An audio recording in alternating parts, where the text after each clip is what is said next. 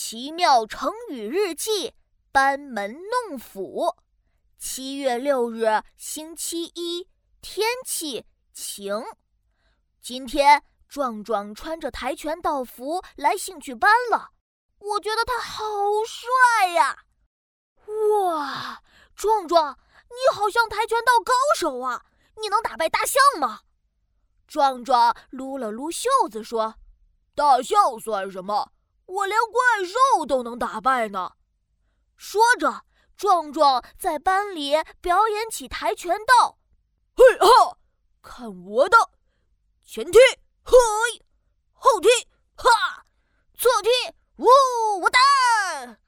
我觉得壮壮超级厉害，鼓起了掌。这个时候，我想起新来的教练，我对壮壮说：“哎。”听说新来的教练跆拳道也很厉害，壮壮，你能赢了他吗？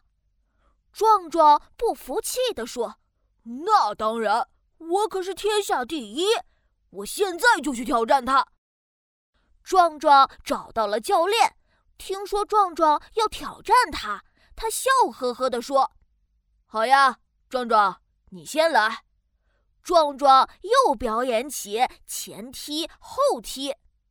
教练穿上了跆拳道服，绑上了黑色的腰带。原来他是跆拳道最高级黑带。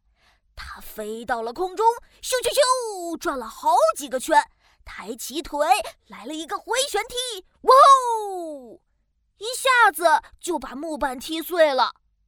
哇，太厉害了！壮壮看得都呆住了。他摸着头说。呃，还是教练厉害，他是黑带选手。我以后还要好好学习本领，呃，再也不班门弄斧了。今天壮壮去挑战教练，结果完全不是教练的对手。壮壮说他自己呀没学好本领，在教练面前班门弄斧了。班门弄斧出自唐朝诗人柳宗元的。王氏伯仲唱和诗序，比喻在行家面前卖弄本领，有不自量力的意思。哎呀呀，琪琪我要去上兴趣班了，好好学本领，才不会班门弄斧哦。下一期节目再见啦！